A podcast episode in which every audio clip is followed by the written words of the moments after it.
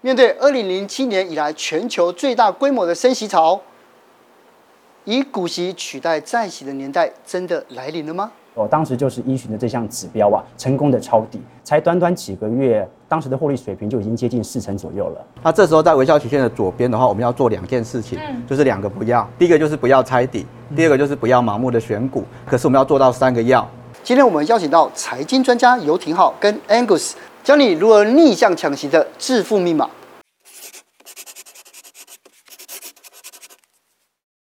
今天呢，我们下班经济学邀请到的这个是年轻股神，好年轻。对啊，二十六岁哦。嗯、那二十六岁呢，他每一年领的股利就已经跟一般的上班族现在还要多了，对不对？羡慕。所以今天呢，我们就要请教这个庭皓，到底是怎么做到的？啊，两位主持人好。其实我是这样讲哦，虽然我二十六岁，但我十八岁就入股市了。十八岁就入股市？我入股市是二零一四年的时候。我当时在一四年、一五年哦，刚进股市就经历了当时的上证股灾，老实说几乎是断头了。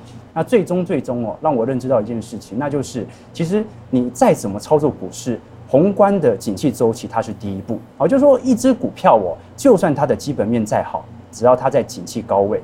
你买了亏的可能性还是很高，就跟台积电哦，就算它的基本面再好，你买在六百多块，你买在相对的高位，它通常随着景气自然的下行，它还是会赔钱。嗯，反而，哎，如果你生活一些这个鸡蛋水饺股，你平常会用到的一些食品股、金融股，这个时候你在景气低迷的时候买入，就算。它现在看起来好像未来的前瞻力也没有特别想象的好，但是牛市一回来的时候，往往能够获取更多的资本利得。但大家想要知道你的进场策略是什么？我们按照股价净值比，就是在了解整个市场的基期到底是贵还是便宜。因为一万八千点，它有可能是高点，但也有可能是低点，它纯粹取决于台北股市目前的净值情况。嗯，那股价净值比它的公式就是台北股市的股价除以台北股市实际所持有的净值。那按照过去的经验，整个台北股市的股价净值比长期以来都是介在一点三到二之间，那如果是二以上，通常是明显高于均值的；如果是一点三以下，通常是发生系统性风险，比如说零八年或者两千年。嗯、那正常的水位，它是介在一点六到一点九的时候。嗯、我在二零二零年的时候，当时就是依循的这项指标啊，成功的抄底。二零二零年，当时在三月份的时候，三月初的时候，股价净值比就已经掉到一点六以下了。是哦，所以它已经来到低低基期的水位，嗯只是我不确定它会多低，因为历史上曾经来到一点三以下，所以我就分了三批的建仓计划啊，一次投五十万、七十万，慢慢的向下进行摊平。是，最终股价净值比大概是在一点三九左右。这是三月十八号到二十一号之间。没错，好，就三三月十九号当时的八五二三最低点，对，就马上摸到了。随后二零二零年股价就开始持续的攀升，那来到第三季。九月份、十月份的时候，这个时候股价净值比就来到一点八、一点九了。所以随着股价开始推移，股价净值比推高之后，当时我就慢慢的出清我部分的部位哦。那当时的获利大概才短短几个月。当时的获利水平就已经接近四成左右了，对，所以我们做左侧交易哦，最重要的一个目的哦，就是我们是依循着基期指标来调控自己的建仓，嗯、不是依据任何的支撑线或者技术指标来做判定。左侧交易唯一的重点是资金调配的大小而已，因为你害怕抄到最后没有钱，所以你一定要有一个积极的基本认知，按照这项指标，你就可以摸到最低点。是。我接下来想请教两位，因为现在外部的环境其实变动因子很多，通膨、升息等等。但讲到股息，台湾人还是很喜欢。那先请教两位好了，在这样子的环境前提之下，还有机会赚到股息吗？好，其实可以从今年，其实台湾的股市看起来是相当正常的一一年啊。那从高点到低点，现在看起来的话，也是在跌了大概接个超过二十 percent。嗯，可是我想大家有一些地方可能没有注意到，台股的今年的企业的获利呢？其实还有三到五趴的一个成长的一个状况，所以可以看到的话，其实股息跟明年啊都是有支撑的一个状态。台股的本益比现在回到十一到十二倍了，嗯那其实是历史上的近五年的相对低点，所以这时候呢，应该会是在是一个股价的微笑曲线的左下方，那可能会有小幅探底的一个状况，所以这时候的话，盘是在震荡的时候，要记得要能定期定额的做一个投资，那这样的话其实是有机会。赚取一个小幅的价差，这样是。那廷浩呢？你觉得？我一样哦。我们刚才提到是用本益比来判断整个机器的脚步，可是如果我们用股价净值比来判断的话，它基本上是算是刚低于平均值，正要进入主跌段的区间。我举一个，比如说领先指标，也是我经常使用的。嗯，领先指标是国发会统计的一项数据，它大概领先整个台北股市一个季度到两个季度左右。那这项指标如果是一百以下，它是紧缩周期，景气疲惫。一百以上是景气扩张周期。嗯啊、你看到很有趣的变化。啊我们举这一次二二年的一个变化，当时在二二年的时候哦，我们看到今年的这个前瞻指标、领先指标，它已经高速滑落到一百以下。其实早在二一年就开始反应了。所以其实这项指标在二零二一年的中旬，它就已经告诉你说，未来的景气会开始下滑。而二一年我们都知道台北股市还在创高，所以它基本上两项指标背离的时候，有一个人一定错了。那我更相信领先指标它具有前瞻力道，所以早在二一年我们就进行减码了。而随着目前领先指标持续的下滑，我们才慢慢的开始进行自己的资产建仓。你那时候就看这个指标，发现一百以下。没错，是。这样，请问两位，因为关于股息啊，其实我们搜集了一些可能市场上或投资人会有的迷思。像举一个，第一个，如果真的是要赚高股息，到底是要选择高股息的个股，还是要选择高股息的 ETF？两位怎么看？就是我朋友的一个经验，他那时候的话就是存了一些像是啊晶圆代工的股票，可是呢，他的经营策略呢，忽然就说他不想再走二八纳米的萎缩制程了。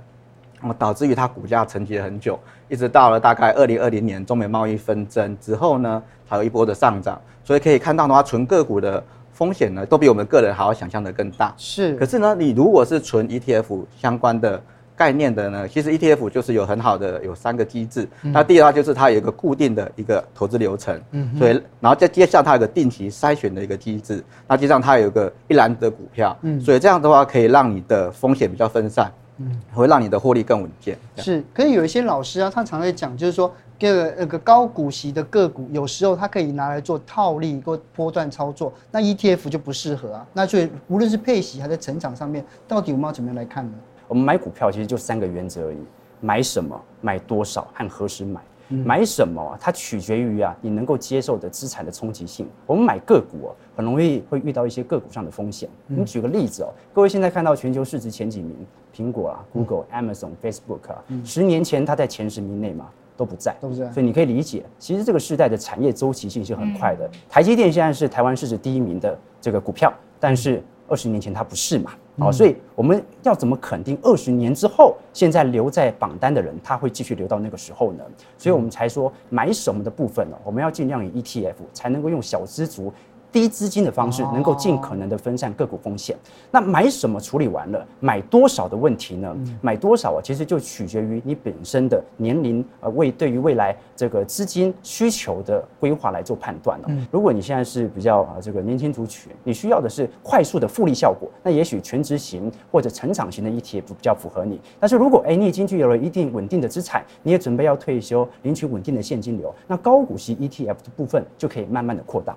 第二个。迷思啊，是就是跟台股市场有关的，因为每年六到月到八月都是除权息的旺季嘛，嗯、所以大家会想说，是不是这个时候就赶快来除息，来追逐高股利？两位怎么看？其实除息的目的哦，是把公司的获利配发给你。那既然配发给你，它股价上就要扣掉这个权值嘛，嗯、所以基本上某种程度它是把左边口袋的钱放到右边口袋。那如果你本身是要做资金再投入，就你要追求它的复利效果的话，其实不用这么高刚嘛，你就让它股价一路涨上去就可以了。嗯、所以我觉得除权息它不是特别重要，一定要参与的。它取决于你想要报这档 ETF 多久，那什么时候应该要参与呢？当股价低迷的时候，你应该要参与，如此来你才可以在中长期的 ETF 的成本价处于低档区间。我举个例子哦，你像因为我父母都逐步退休了嘛，那基本上他们因为知道我做投资蛮稳健的，所以他们都把他们的退休金让我来帮忙规划。那我怎么做呢？其实我就是我自己的资金，我放在一些比较成长型、追求复利效果的这些 ETF，但他们的资金呢？哦，每个月给他们一些孝心费嘛，我就会把他们的资金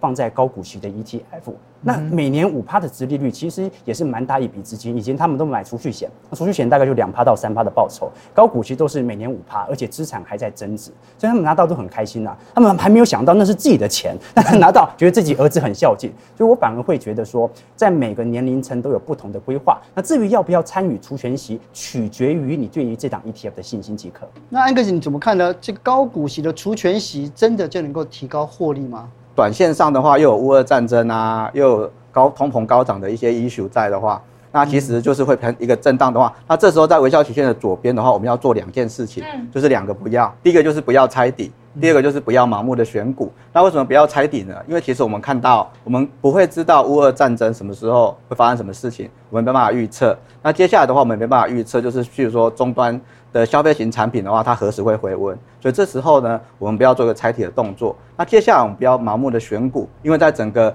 企业获利下修的一个阶段的话，那企业获利会不会某一间个股或者某一间公司忽然大幅的下修，我们也不会知道。所以在这时候呢，不要做一个盲目选股一个动作。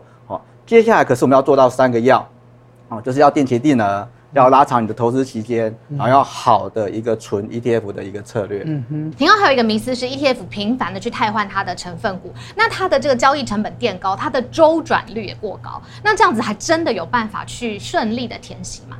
关于频繁换股的问题哦，因为频繁换股啊，就代表它的内扣费用肯定会提高不少。我们如果看到去年有些高股息 ETF 哦。殖利率非常亮眼，来到七个 percent 以上。可是你细看它的内扣费用哦，有二点六 percent 左右哦。而正常现货型的高股息 ETF 都在内扣费用一个 percent 以下。那它来到二点六，说说明什么？说明它的交易频率来的比较高。那么这个内扣费用它会反映在哪里呢？它会反映在 ETF 的净值身上。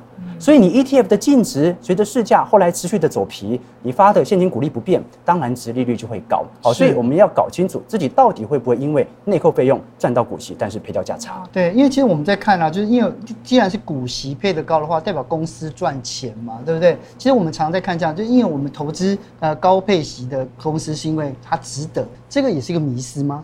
是的，其实从高股息的 ETF 来看的话，或是大家所谓的高股息策略来看的话，最主要的痛点就是赚了股息又赔了价差。嗯，所以这时候的话，我们一定要回去看股息的品质是怎么样的。嗯，那股息的品质呢？什么叫做好？那就是要来自于本业，就股息才叫好。那第二个的话，你的股息考量要够全面。像有一些呃股息策略的迷思，就是说，哦，我只看未来一年的股息好不好？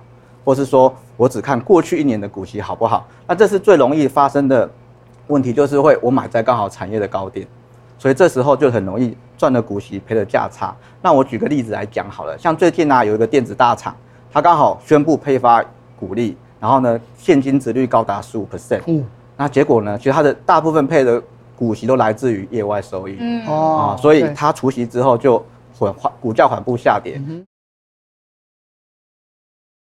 那既然如此的话，你看老师高股息的 ETF 才是这个算是说，在这个小资主的投资里面，算是一个合理而且合情的选择嘛？是。可是我们再这样看呢、啊，就是到底我们要怎么样去挑选？第一个就是要高品质跟低波动。嗯。第二个的话，你一定要定期汰除弱势股。是。第三个，你股息的考量要够全面，要考量过去、现在跟未来，这是最好的。台湾多因子优选高股息，嗯，那它这样子的话，它这档就其实符合了上面几个优点。嗯，对，那加上的话，它的除息的月份的话，通常是三六九十二月，嗯、那其实的话，其实可以带给投资人稳定的一个现金流。那挺好的，你自己怎么看呢？呃，从高股息的角度，像我自己做。买入的话，我大概会持有两档高股息哦。两档，对，那就用定期定额的方式来持续购买。我的目的哦，是要让我的父母他有稳定的现金流可以领取，所以我反倒不会说一定要去挑选那种年配息的，因为你拿到配息，你还要做十二个月的规划，然后给父母孝亲费。我反倒会更喜欢配息频率稍微更高一点点的，比如说季配息的部分。所以我一年当中哦，十二个月有八个月都可以拿到配息。是，好，那其实基本上这样子就不用让我主动去进行资产上的规划，反而我是可以针对这种方式哦，让我自己可以每个月都可以追踪一下我自己的 ETF 情况。是，因为它配息月份也都错开。对，没错。对，然后，你虽然年纪很轻，二十六岁嘛，可是我知道你有一个想法，你说十年的时间，你就可以好好来达到财富自由。我很好奇，一般人有办法透过存股完成这个目标吗？其实我们常讲说，这个财富自由它的定义很广泛。有些人认为要赚一千万就可以财富自由，有些人认为要两亿。但是我觉得我们应该要把它实际化一点点。就是说我正常认为，如果一个人的所得替代率能够达到百分之百。他就来到了财富自由的境界。哦，是这个标准。什么意思呢？意思就是说，如果你现在每个月的月薪是五万块，你退休之后每个月也可以光靠被动收入拿到五万块，那我觉得这就是财富自由了嘛。所以，我们必须用这种方式来计算。那我们的投资目标要如何具体化呢？第一次听到这个定义财富自由的算法。有。嗯，对，要不然大家当然金额是越多越好嘛。但我们总要有一个目标值，目标太远就往往不切实际。所以我这边列了一张表来跟各位叙述，我们前往财富自由之之路哦，简单来讲，你要先确保你退休之后啊，有没有除了你的被动收入以外可以拿到的钱。其实有一项就是我们平时在薪资在缴的啊，这个劳保和劳退。那这个部分哦，如果我们用四万五千八，也就是最高所得集聚来看的话，退休之后每个月大概可以拿到三万块了。那你的月薪是五万，也就说明啊，你有两万块每个月要把它补回来，要靠你的投资。那也就是说。三万块对照五万块的月薪，所得替代率是百分之六十。那如果按照存股的话，每个月我要拿到两万块，一年我要拿回二十四万。嗯，那按照值利率，也就是现在高股息 ETF 平均有的水平五趴来回推的话，我要存到的存股总资产就是四百八十万。也就是你存了四百八十万之后，基本上你退休之后每个月就可以领五万。所以我们基本上哦是把自己的目标给具体化，四百八十万哦。你要说少也不算少了，但是它是一个可以达到的梦。那如果你的所得更高的话，比如说来到六万块的话，所得替代率就变成了五成，每个月你就要拿到三万，一年要拿到三十六万，这时候你的存股总资产就变七百二十万。所以几百万哦，虽然金额也是有，但是至少你是可以触及到了。所以每个人对于财富自由的定义不同，我们用这样的方式可以让大家更好的往财富自由之路前进。是。那 Angus 你怎么看呢？我觉得廷浩说的很好，其实不用千万，其实就可以达到财富自由，这是非常好的一个概念哦。那其实我们再回过头来整个看整个台股的环境，我真的觉得说现在台股的话，它的本益比大概就十一到十二倍，真的是五年以来的低点。嗯，那我们台股的话，它的殖利率又有四点八 percent，其实放眼整个亚洲，我们台湾的那个殖利率是最高的，所以我们台湾是很适合打造一个。纯高股息 ETF 的一个环境是对，所以看起来的话，去存一个好的升级版的高股息的 ETF，那这样的话，其实有让你可以打造未来人生更稳定的一个现金流。是。好，所以呢，最后一个问题我要请教廷浩了。在这个就是大家认为股市可能还有一个末跌段继续下修的情况之下，然后还有这么多不确定的因子，所以这个时候进场这个高股息的 ETF 是时候吗？我认为是时候了啊，因为从基期效应来看，现在已经逐步的来到相对的底部位阶。嗯、我们从中长期角度，我们的目标就只有一个，那就是捡便宜。啊、那现在的问题就是够不够便宜？啊、所以我们。既然在预设台北股市，它在一个持续的下行区间，就不要预设立场，永远保留一些子弹，随着机器的下滑，逐步的建仓。那随着下一轮的牛市回来的时候，你就会发现，哎，你的成本价怎么比整个大多数大盘平均成本还要来得低？这个时候，你的成本价。居然比大盘来的低，那就代表着你的报酬超越了大盘。是这样听起来，就现在好像那个台北股市，好像那个大卖场的广告，天天都便宜，这样是不是？好，那我们就希望真的是天天都便宜。可以这么做。好，谢谢谢谢两位。